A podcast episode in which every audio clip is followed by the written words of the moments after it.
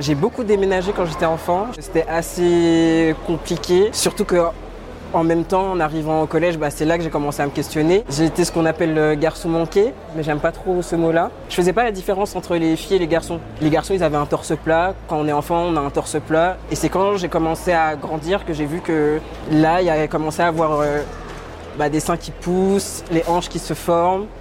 Et là, ça commençait à devenir un peu compliqué pour, euh, pour moi parce que j'ai.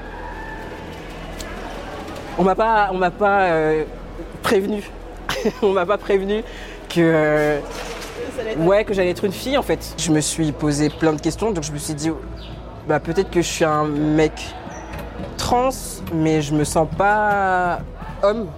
Donc euh, ça veut dire que peut-être il y a un problème encore chez moi. J'ai découvert le mot non-binaire avec sa définition. Et c'est là que je me suis dit, ok, du coup, bah, il y a un mot qui existe pour me définir.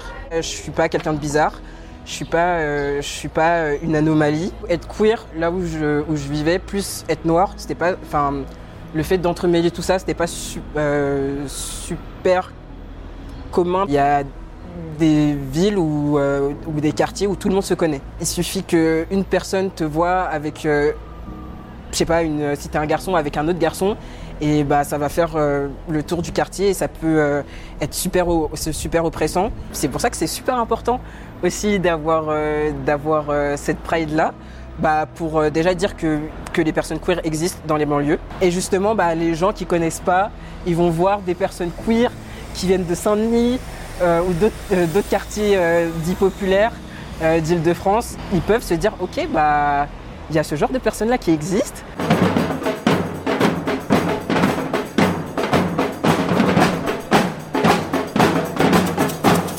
Mais regarde, tu vois, il y a même des enfants et tout. C'est trop cool en fait.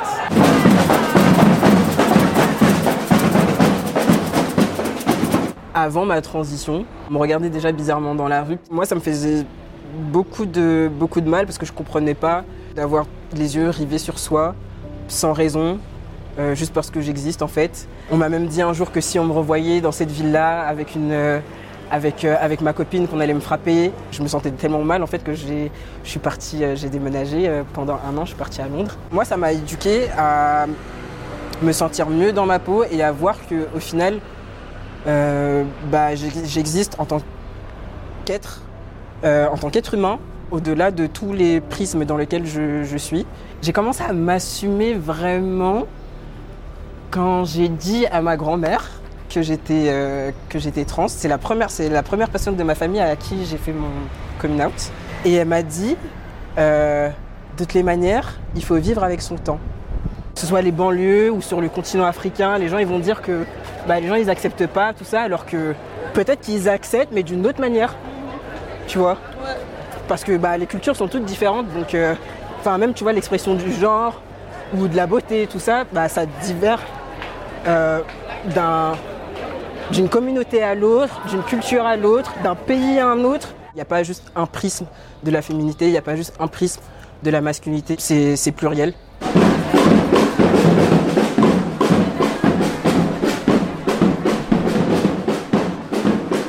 Tant qu'il y aura des humains, il y aura des différences en fait. Autant accepter le délire du fait qu'on est tous humains et qu'il faut vivre ensemble. Peut-être qu'il y avait des gens peut-être qui, qui avaient peur, qui appréhendaient de venir à Saint-Denis, tu vois. Et au final, euh, bah voilà, on a du monde. Qu'est-ce qu'on veut Pour qui Pour tous Quand ça On est à Saint-Denis pour la Pride des banlieues 2023. On n'avait pas de modèle en fait, c'est aussi comme ça euh, de là où est née la Pride, c'est-à-dire euh, on a souvent considéré que c'était des territoires où l'homosexualité était, était impossible. euh, J'ai grandi en banlieue, j'ai fait mon coming out en banlieue, j'ai vécu le harcèlement et aujourd'hui je suis fier de marcher, de sortir comme je suis. Les divines LGBTQIA+, se donnent corps et âme et s'insurgent C'est super cool parce qu'il y a vraiment un projecteur sur les queers racisés, sur les personnes trans non binaires qui sont souvent invisibilisées. On représente d'autres types de vécus, on présente des vécus qui sont à l'intersection euh, de plein de rapports sociaux, qui connaissent euh, des discriminations. On est là pour leur montrer qu'on est là et qu'on bougera pas. C'est bien de sensibiliser les banlieues à la Pride et euh, au fait que bah, on existe et qu'on est là. On se sent un peu en, plus en sécurité en fait. On se dit que bah tu vas sortir de chez toi, t'habites derrière une cité ou quoi, genre tu vas être en sécurité parce que tu te dis que bah en fait il y a ce genre d'événement en fait qui se passe dans nos banlieues. Ne laissez jamais qui compte annihiler annihiler pardon, la légèreté de votre existence. On est réunis, on est tous vraiment magnifiques et je suis trop contente d'être là. Ça m'a mis du temps, mais je suis là et je sais que c'est pareil pour tout le monde et du coup on attend juste d'accueillir encore plus de gens chaque année et que ça grandisse. En fait, que tout le monde soit présent ici, euh, c'est génial. Donc ouais, je suis trop fier qu'on réussisse à faire ça. Ouais. J'ai fait le choix de vivre pour moi. Tout ce mélange-là fait que ouais, je peux être grave fière de moi. Et puis même ma mère déjà me le dit, donc euh, bon. C'est la meilleure chose. Ouais. Tu te sens prêt quand même pour, euh, pour ce soir pour mixer? Franchement, ouais, j'espère vraiment que les gens vont aimer parce que j'ai mis grave du cœur dans mon set. Ouais. Moi en tout cas, je suis prêt.